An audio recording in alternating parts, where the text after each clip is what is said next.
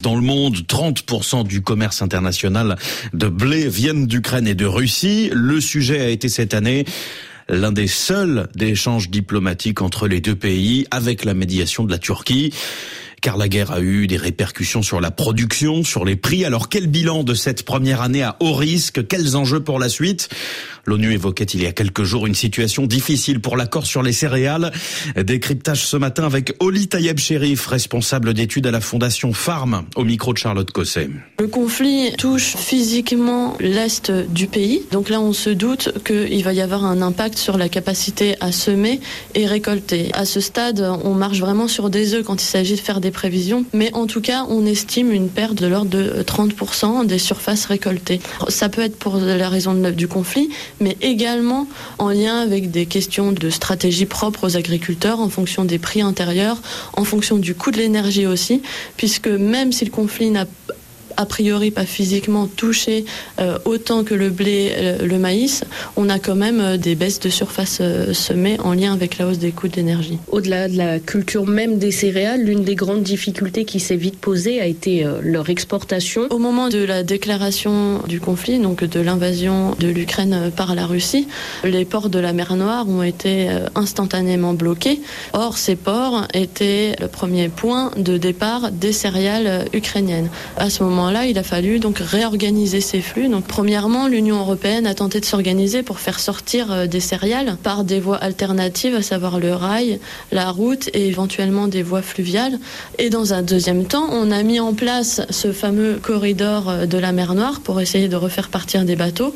L'enjeu pour l'Ukraine, en tout cas, c'était de regagner les marchés vers les destinations plus lointaines, à savoir principalement l'Asie et euh, l'Afrique Moyen-Orient. Ce qu'on voit, c'est que donc ce corridor a fonctionné puisque on estime à 10 millions de tonnes de maïs et 6 millions de tonnes de blé qui ont transité par ce corridor entre le 1er août et le 31 janvier.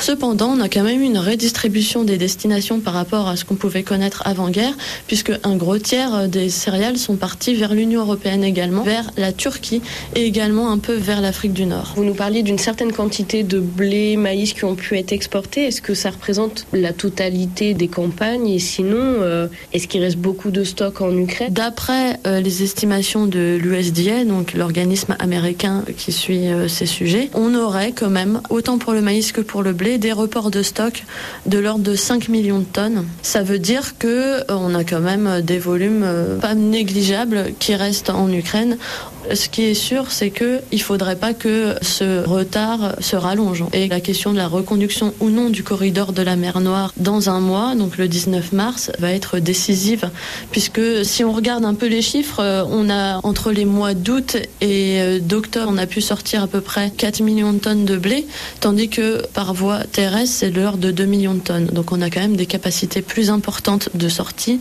par la mer. Donc prochainement, cette initiative doit être euh, renouvelée ou non. C'est une nouvelle incertitude qui pèse sur ces exportations. Alors oui, c'est une très grosse incertitude. On a vu au moment du conflit, euh, mais également suite aux autres questions de reconduction à l'automne dernier, que les prix mondiaux des céréales avaient fortement réagi aux questions de reconduction ou non.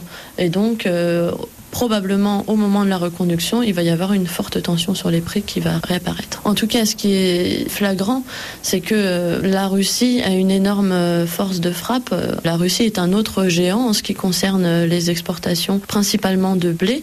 Et précisément pour cette année, d'après les dernières estimations de récolte, ce serait la Russie qui aurait une récolte record et qui constituerait des stocks importants.